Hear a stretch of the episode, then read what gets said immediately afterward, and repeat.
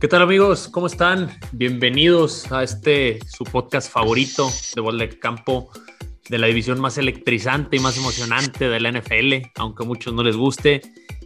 ¿Cómo están, mis estimados? El día de hoy me acompañan Rodrigo, el chino Solórzano de los Jets. ¿Cómo estás, chino? ¿Qué onda, Moro? Todo muy bien. Aquí en otro episodio más de AFCB. Ya el tercer episodio, qué rápido se va este, las semanas. Y pues contentos para hablar de varios temas. Ha estado movidito el, el asunto dentro de la división. Así es, así es. Qué, qué rápido pasa el tiempo cuando uno se divierte. Togogo de los Patriots, ¿cómo estás, mi estimado? Pues, ¿qué te puedo decir? Andamos con sentimientos encontrados, emocionados por lo que viene del draft, pero tristes por la noticia de Julian Edelman. Es correcto, es correcto, sí. Se, se, fue el más, el más hermoso que quedaba en tu equipo. Entonces, me imagino, me imagino. Por eso se te ve la cara de tristeza. Pero ánimo, ánimo. el Peralta. Es, es, correcto. Y cierro con mi Jules. ¿Cómo estás, Jules? Y tus Bills. Súper bien y, y súper tranquilo como mis Bills. Voy a hablar lo menos posible porque no hay nada que decir de ellos. No hacen nada de ruido comparación de ustedes tres. Pero tú sí haces mucho ruido con ese eco. es, es correcto, es correcto. Y bueno, yo, mi nombre es Jorge Moro, el representante de los Miami Dolphins. Y el día de hoy, pues tenemos unos 15 días, 15 y 16 días aproximadamente de cara al draft. Eh, tocaremos un poquito de, de, lo que nos espera, eh, porque el siguiente episodio ya será un día previo al draft. Eh, igual también del retiro de Julian Ederman para darle su espacio a mi estimado Togogo y a su, y a su nivel tan elevado de tristeza. Bueno, eh, pues igual si quieren empiezo yo. Realmente la parte de Miami no se ha, no se ha movido mucho. Ya, ya nos surgió algo de calma. Realmente, pues las, las opciones yo de Miami, lo he dicho, si nos dejan a llamar Chase o a Kyle Pitts, creo que está cantado. Espero que ni Falcons ni Bengals nos lo, nos lo vayan a, cebar tomando a esos dos. Ojalá y se vayan por un tackle defensivo para cuidar las rodillas de Joe Burrow, por ejemplo. Sería algo ideal. Pero no sé, ustedes cómo lo vean eh, de, de, mis Dolphins o, al, o, piensan algo diferente a lo que traigo. Pues yo creo que eso, eso es lo, obvio con Miami. Eh, realmente creo que el tema del draft, o por lo que se ha hablado recientemente, empieza prácticamente con ese pick número 4 de los Falcons y hay muchas incógnitas con lo que van a hacer los Falcons. O sea, hay, hay, mock drafts que dicen que a lo mejor pueden tomar coreback, que pudieran tomar uno de estos mejores jugadores que, que, dices. O sea, a lo mejor incluso Atlanta puede tomar a Chase o a Pitts y se los pudiera ganar este Atlanta a ustedes. Oro, pero si realmente. De, de, hecho, lo que les conviene a Miami es que ese pick número 4 se convierta en coreback y de esa manera ya aseguran cualquiera de esos dos jugadores que, que tú estás diciendo. Mira, fíjate, yo pienso que si nos quitan esos dos, Miami incluso volvería a bajar, ¿no? Porque realmente, a lo mejor entre Slater y, y Penny Sewell, el de Oregon, sí. realmente tomarlo con el pick six con tanta necesidad de coreback, yo estoy seguro que lo cambiarían hacia abajo. ¿O tú cómo ves, Togo? Yo creo que todo depende. El pick número 4 es el que va a. Perdón, el pick número 3, el de los 49ers, es el que va a. a es el, pues realmente es el importante, porque en base a eso, eh, si Atlanta, por ejemplo, eh, quisiera a un coreback y no lo han tomado en los primeros tres picks, que el de su agrado sea uno, uno de ellos, entonces sí podría tomar un coreback. Si ya tomó 49ers el coreback que Atlanta quería, entonces es probable que ahí es donde pueda venir el, el, el famoso... El descuadre, ¿no? Pues sí, el descuadre, porque ahí empezarían los trades por los equipos interesados en coreback. Todo depende a quién tomen los 49ers. Digo, yo sé que no están en la división, pero es un, es un pick número 3 que nos puede rebotar a, a varios no, claro. involucrados, ¿verdad? Nos afectan, sobre todo a tus Patriots y a mis Dolphins, ¿no? Exactamente. Eh, realmente, digo, del lado de los Jets, Chino, yo lo veo pues cantadísimo, ¿no? Ya se te aclaró el panorama de, de las últimas dos semanas acá. Creo que ya está, pues ya lo, lo puedes sacar si quieres, te doy chance comisionado. Adelante, sí, este, gracias, gracias, Moro. Pues sí, de hecho no, no lo mencionamos obviamente en el episodio anterior porque el movimiento o el trade más importante dentro de la NFL se dio la semana pasada entre Panteras y Jets donde los Jets mandaron ya a Sam Darnold, se acabó la era Sam Darnold, no sé ni siquiera se inició el fan número uno de, de Togogo. Sam Darnold este, lo mandan a Carolina, los Jets eh, reciben a cambio un pick de sexta ronda de este año, un pick de segunda el año que entra y un pick de cuarta. Y pues con esto está muy claro, ¿no? Los Jets con la selección número 2 necesitarán reemplazo en coreback. Y todo parece indicar en todos los mock drafts que los Jets ya lo tienen muy claro y será Zach Wilson, el coreback de BYU. Al menos que suceda ahí algo muy, muy, muy, muy extraño, que a lo mejor decían por Justin Fields, no lo creo. Y el draft de Jets pues prácticamente iniciaría en la selección número 23, eh, que es el pick que consiguió por el trade de Jamal Adams hace un año, es el pick de, de Seattle. Y este y con, y, con, y con, eso yo creo que los Jets irían por un esquinero o línea ofensiva con ese pick, con esa selección número 23. Entonces ya podemos acabar la discusión entre Allen y Darnold. Ya se te fue el amor, ya estamos contentos, por fin. Podemos dejar yo, ese tema. Yo creo que hay que A ver. este, si necesitamos tu opinión. Mira, eh, obviamente esa discusión ya acabó, pero yo creo que el Darnold que podemos ver en Carolina es un Darnold diferente al que se vio en, en los Jets. Y eh, comentando un poco el tema, el episodio pasado yo estuve un poquito eh, asegurando de que Sam Darnold iba a iniciar la temporada y que el coreback que tomaran los Jets pues iba a esperar una temporada. A lo que se está viendo, yo no sé a quién vayan a agarrar este, ahora en la agencia libre los, los Jets para suplir a, Darnold, pero yo creo que sí van a lanzar al quarterback que agarran en, en el draft eh, a la guerra y ahí pudieran cometer el mismo error que hicieron con Sam Darnold, lo mandaron a la guerra luego, luego. No, lo, a ver, lo, lo, los Jets este, sí van a conseguir un quarterback suplente. Eh, Pero ¿a quién es el, el problema? Bra Bra Brian Hoyer ya visitó a los Jets la semana pasada. No, este, a ver, tiempo, tiempo, tiempo. Déjame explicar por qué. Hay conexión con, con Mike LaFleur, con el sistema de Shanahan. Lo domina a la perfección. Necesitas un quarterback más, independientemente si es bueno o malo, que domine el playbook para enseñárselo a un quarterback room. O sea, sí es muy probable que a lo mejor lancen al ruedo en semana 1 a Zach Wilson, pero sí necesitas un quarterback suplente que conozca el playbook y que esté como, como lo hizo Josh McCown con Sam Darnold, esté enseñándole el, el, playbook. Entonces creo que Brian Hoyer es el que pinta para ser el quarterback suplente de, de, Jets. Mira, yo también lo que, lo que creo en el caso de, de los Jets, no pueden volverse a equivocar como se equivocaron con Darnold, ¿no? Digo, está muy reciente. Yo lo que haría como GM es apostarle línea ofensiva, eh, corredores, o sea, rodearlo, ¿no? Porque sí lo dejaron muy solo, que era lo que tú siempre comentabas, Chino, que, que no era tan malo Darnold como todos pensamos, pero no tenía equipo. Este, creo creo que realidad. el equipo al día de hoy es mucho mejor de como lo eh, tuvo como cuando empezó Sam Darnold. O sea, creo que sí hay piezas, o sea, por ejemplo, creo que el cuerpo de receptores actualmente es muchísimo mejor que lo que tuvo Sam Darnold en, en temporadas eh, anteriores. Yo te diré, es que me encanta el amor que le tienes a tu equipo. Digo, creo que Corey, aquí Corey, somos Corey unos Davis, románticos del equipo. Corey Davis, Ay, Corey Davis pues, salió de Jameson. Crowder, creo que ya los quisieran esos tres los Patriotas, por ejemplo. Híjole, mira, ahí sí no lo sé, chino, porque Corey Davis esperaba mucho en tenis y por algo ya ni lo firmaron, ¿no? A mí no me late Corey Davis. Llegó este Brown y. Corey Davis era, llegó, llegó, a, llegó a, a, Tennessee para ser el receptor número uno y mira. Y no dio el ancho. No dio el ancho. No dio el ancho, es la verdad. Yo también bueno, pero opino el sistema, lo mismo. A ver, casi, casi, o sea, fueron casi mil yardas la temporada pasada en un sistema ofensivo de Tennessee donde todo se centra en Derrick Henry. O sea, sí, pero Tannehill llegó están, hasta ¿eh? el Super Bowl, mi chino.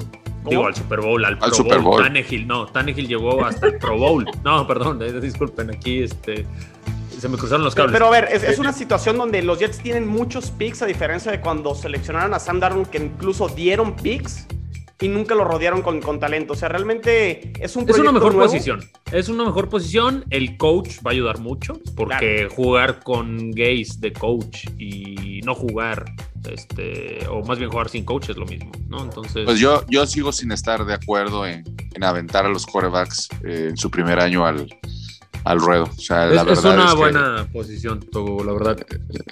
Coincido. No, no, es riesgoso, no me gusta, o sea, riesgoso. no me gusta, es muy riesgoso y muchas veces los quemas y al final, pues un buen prospecto termina termina Sí, por no dar el ancho. Un Darnold, este, y año con año tenemos ejemplos, ¿no? De, de corebacks que se proyectan ahí está el ejemplo de. Mariota, Mariota y Winston también, son otros. No, y van a, van a ver, digo, el tiempo ya nos dará la razón, pero hablamos de cuatro corebacks incluso en el top 5 de selecciones y ah, por lo menos uno o dos de ahí no van a cuajar nada, ¿no? Y vamos a estar Sí, hablando de esto más pasa. adelante. Y sobre Y todo bueno. con la presión que representa el, el mercado de, Sí, no, claro. Sí, pero que- ahí, ahí la pregunta es, ¿qué es de, realmente tan difícil de entender el- de del parte del coach o por qué se meten en esa terquedad y en esa necesidad de mandarlos a, a jugar inmediatamente? Pues la, la presión de los resultados, ¿no, Togo? Yo también creo que ahí es de, pues, oye, es, es un prospecto Lo- lo- con lo- tales calificaciones Lo, que pasa con corebacks que son seleccionados incluso en la primera ronda, pero un poco más tarde, a lo mejor sí hay un poquito más de paciencia o menos presión. Pero los corebacks, todos los que son seleccionados con el pick 1 y 2, vámonos para atrás. O sea, tienes toda la razón. O sea, son ejemplos muy claros los que acabas de dar donde realmente les cuesta trabajo o, o terminan fracasando. Pero si eres una selección 1 y 2, sea la posición que sea, este coreback, o, o sea, tienen que ser titulares. sí Tienes o que sí. jugar Wentz, Goff, o sea, eh, corebacks que hace 3, 4 años eran la cara de su franquicia, ya no están. Entonces, sí es mucha presión. Yo, yo insisto, porque bueno, es la posición más importante del juego, la que te hace más diferencia.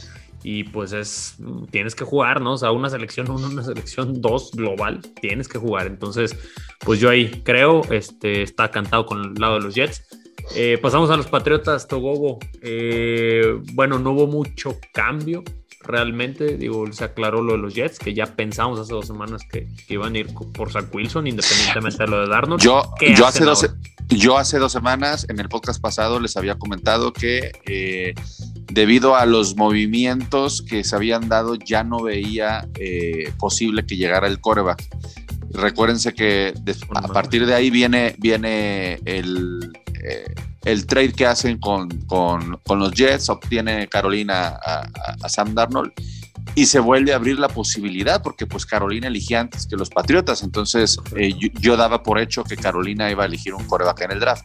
Se abre la posibilidad, sí. Eh, creo que el, único equipo que podría competir contra nosotros por un coreback, eh, bueno, hay dos, pero los dos que están compitiendo por coreback, uno es Atlanta y el otro es Denver, este, Falcons y Broncos, este, no, es, no es seguro o sea, que vayan por coreback, o sea, no es como que lo, lo necesiten de ya, ya necesito el coreback, pueden darse todavía un año, eh, Atlanta todavía tiene a Matt Ryan, Sí, puede yo- aguantar un par de años, y en el caso de, de Denver es Drew Lock, ¿verdad? Sí. Sí, es Drew Lock. Eh, pues todavía le podrían dar un, un año más a ver, a ver si, si despega o no despega y a lo mejor esperarse eh, Yo digo a, que- a la selección. que está en el aire, ¿no, Togo? Porque también si Atlanta no va por coreback, ahora las posibilidades para Denver va a buscar, a lo mejor ahí es donde Miami se baje, pues si no le dejan a lo que él- ellos quieren, se baja y Denver asegura su coreback, ¿no? Y Si Atlanta, si Atlanta no agarra coreback, nos dejan coreback ya. Porque ya el Eh, otro sería Denver y luego eh? Patriotas. eh. Pero por lo mismo, Togo, o sea, si a Miami le quitan, yo creo que Miami a lo mejor baja unos spots, eh, quita muchos de en medio y ya sería Denver para subirse o Denver en su posición se queda un coreback y a lo mejor uno de los que está abajo de ti puede pueda buscar alguno de esos picks No, para el quinto Pero son cinco, son cinco. Fíjate, eh, son los primeros tres picks ya están seguros. ¿Sí? Después quedaría el cuarto quarterback disponible. Trey Lance, eh, Ponle- Mac- Jones o Justin. Fields. Jones o Justin Fields. Ok. De ahí, los otros equipos que podrían tomar coreback son Falcons y, y Broncos. Si Falcons no toma coreback, ya nada más te quedaría Broncos y luego seguirían los Pats para, para de, de equipos necesitados. La sorpresa sería que viniera alguien arriba de los Pats. A Es que hacer- a- a- Eso es a lo que a- voy. O sea, sí, sí, Carolina ya lo quitas de tu escenario, Togogo, pero Sí, también. no, ¿eh? al- no, exacto. No, es que es, es muy volátil, ¿no? Que va a ser lo interesante, es lo, lo entretenido del draft. Carolina ya no necesita coreback, entonces puede ceder ese lugar antes de los Exactamente, Patriotas. exactamente. Y uno de los que tienes abajo, Togogo, irse por Lance o por Mac Jones y te desarma todo el, el- el desmadre, ¿no? Entonces, sí no le conviene que Carolina haya agarrado a lo mejor a Sam Darnold, pero bueno, será lo interesante. Ahora, el, tema, el tema, o sea, tienes toda la razón, Togo, el tema es que a Patriotas le saldría más caro subir. Exacto. Que a Denver, por ejemplo, porque a Carolina le saldría de lujo hacer ese intercambio nada más de un lugar con Denver, por ejemplo. O sea, si Denver realmente está buscando ese, ese coreback y Carolina pone a pelear a Patriotas y a, y a, Denver, pues realmente Carolina va a decir, yo quiero a este jugador, me bajo un lugar y lo voy a conseguir de todas maneras. O sea, creo que sí tendría que dar mucho, mucho más. Patriotas, si realmente quiere a uno de estos corebacks yo creo que si realmente quiere algo Patriotas debe irse a ese cuarto puesto, si no ya mejor que ni le mueva y agarra lo que lo mejor disponible. Lo que le cae. O sea, es poner toda la carne al asador y no estar ahí al, a ver qué me toca. Pero depende del quarterback que también tomen los 49ers, porque si Patriotas Belichick quiere, por decir, a Justin Fields y toman a, a Mac Jones, pues entonces dices, no, ahora sí voy al cuarto por Justin Fields, sí o sí Sí, entrego, empeño mi futuro, porque sí he visto un par de mock drafts que ponen a Mac Jones de, en 49ers global. a mí yo se también. me hace sorprendente. Digo, yo, yo en tu lugar estaría rezándole a todo mundo, ¿no? Para que eso suceda. A mí, la verdad, Mac Jones, pues creo que ni en primera ronda está en algunos, ¿no? y el que más me gusta es Justin Fields, ¿eh? para mí. Justin Fields es el que más me gusta para. Es, para, muy buen quarterback, ¿no? para, para los Patriotas, sí. Sí, se, me hace que se adaptaría al sistema. Entonces, pues, pues esperemos, ¿no? Todo está en el aire.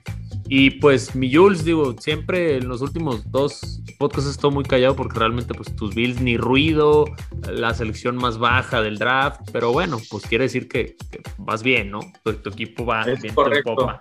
¿Qué has visto? ¿Qué se escucha?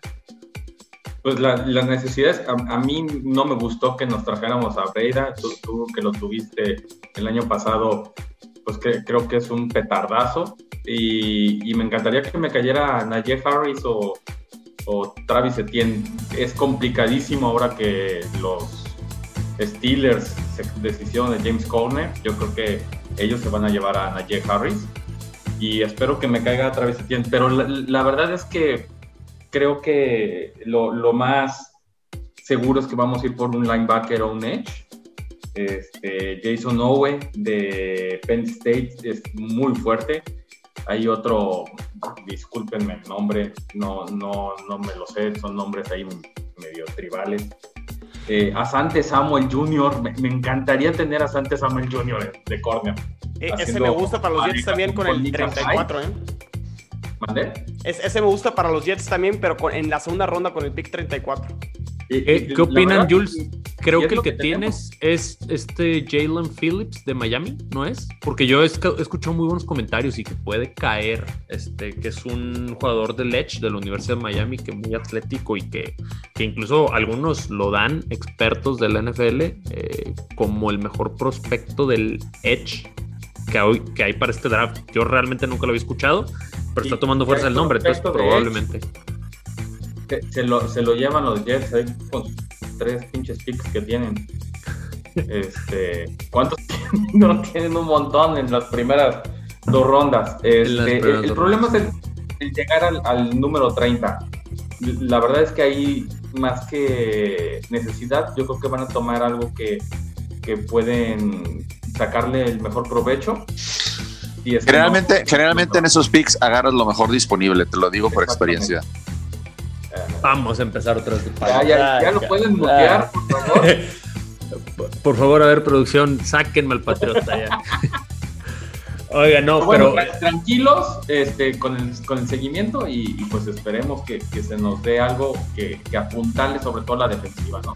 Mira, yo por exhibida en la final de la conferencia. A mí me encantaría, por ejemplo, Najee Harris para los Dolphins y algunos mock drafts lo dan ahí. Este, creo que nos ayudaría ahora sí a rodear a Tua y, y pues esperemos, ¿no? Que, que, la ofensiva camine un poco.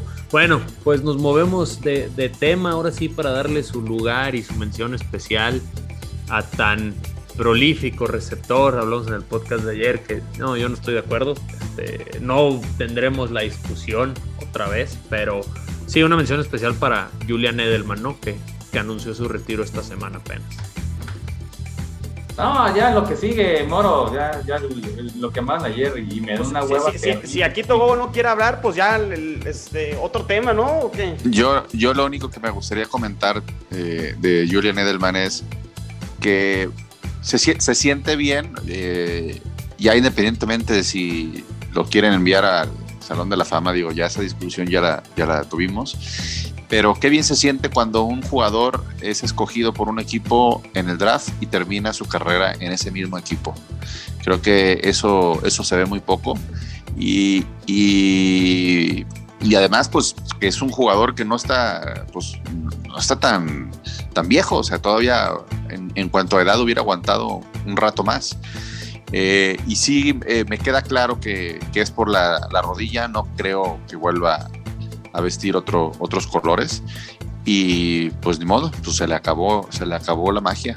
Sí, cierra una carrera yo creo ejemplar, cumplidora y nada más, ¿no? Se le, se lo va a recordar a lo mejor por, por aquellas jugadas en, playoffs, pero de ahí en fuera... Yo, yo lo, lo que sí tengo duda y eh, lo comentaba el otro día con unas amigas de, de, de, la NFL que pronto las van a escuchar. Este, es la cuestión de siempre Belichick, esa, esa posición la tenía cubierta con Wes Welker, después Julian Edelman. Entonces, como que siempre había un jugador de ese perfil, este, esas condiciones físicas, este, y a veces hasta medio como que parecidones, pero hoy por hoy no lo, no lo tiene. Es la primera vez que, que, que, no lo tiene. Entonces, este, vamos a ver qué, qué es lo que, lo que llega a, a tener, a traer más que nada, ¿verdad? Sí, porque definitivamente a los, a los Patriotas este, quedan muy flacos ahora sí en esa posición, ¿no? Este, no sé, o sea... Es en, ese tipo de jugador, pues, en ese perfil. No, en ese perfil y también la posición, pues que tienen en Kill Harry que también no ha dado nada ese cuate y pues no. ya no, no recuerdo otro receptor así de los Patriotas. Pues Chris Hogan hace dos pues, años, pero ya ni está, Agolor, pero eh, ese anda de equipo en equipo y a mí no Mira, los que va, de los nuevos no podemos decir nada. De repente pueden dar sorpresa o pueden eh, ser decepción, pero sí podemos hablar de los que ya han estado en años pasados y realmente no hay nada. Por eso digo, o sea, no, no porque el grupo de receptores de los Jets sea el mejor, pero sí veo el grupo de receptores del Patriotas como el peor de la división. Ay, yo me iría penales chino y muerte súbita porque a mí se me hacen los dos igual de, malos, ¿no? digo, estaban mis Dolphins ahí también, ¿no? Pero pues ya creo que con Will Fuller ya dimos un upgrade y si llega a llamar Chase, pues ya, ya seríamos un, un buen, muy competitivo equipo de receptores. Pues, señores, ¿algo más que deseen agregar? Eh, eh, eh, yo sí, bueno, primero Jules. échale mi Jules. Pues para todos los que estén interesados, mañana posteamos en la página de Gol de Campo nuestro, justamente nuestro punto de vista de en cara al draft y, cómo nos desarrollamos en la agencia libre. Este, como siempre, pioneros de FCB es correcto, es correcto. ¿Y cómo nos desarrollamos en la agencia libre? Entonces, la, parte de los Bills van a ser tres renglones. Espérenla. Yo, quisiera cerrar para los aficionados de los Pats. Eh, les voy a hacer una invitación. Eh, la próxima semana arranca, el primer episodio del podcast exclusivamente hablando de los Patriotas.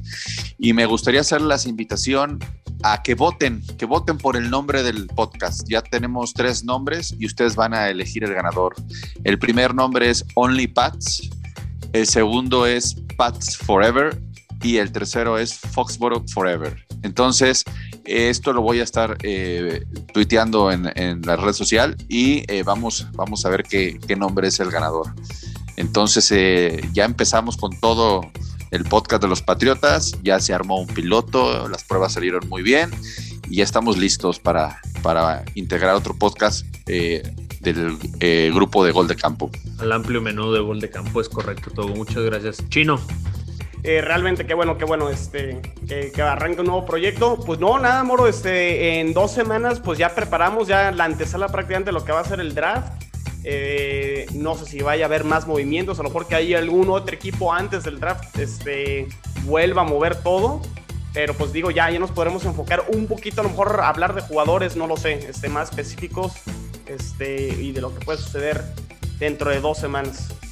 Excelente, excelente. Bueno, pues como todos aprovecharon comercial, yo les digo que tengo un puesto en el. No, no es cierto. No, ya. Miren, ya eh, pues emocionados nada más este, con la, lo que se viene del, del, del draft en ya dos semanas. Entonces, pues espérenlo. Gracias por escucharnos. Señores, este es un podcast que hacemos con todo el corazón y el amor que le tenemos a nuestros equipos. Como ven aquí, todos son el mejor. Hasta los Jets son el mejor. Entonces, pues. Van todos nada. 0-0, ¿eh? sí, no, no, empezamos todos iguales, correcto. Pero bueno, pues muchas gracias, eh, señores, por escucharnos. eh, y bueno, nos vemos hasta la próxima. Gracias, Chino. Gracias, Togo. Gracias, mi Jules. Gracias. Eh, mi nombre es Jorge Moro. Gracias por escuchar el podcast de AFC Biz, la división más electrizante e importante de la NFL. Gracias.